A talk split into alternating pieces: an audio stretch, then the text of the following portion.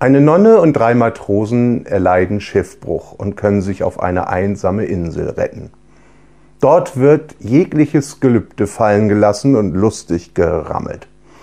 Nach drei Wochen ist die Nonne so von ihren Taten angeekelt, dass sie sich umbringt.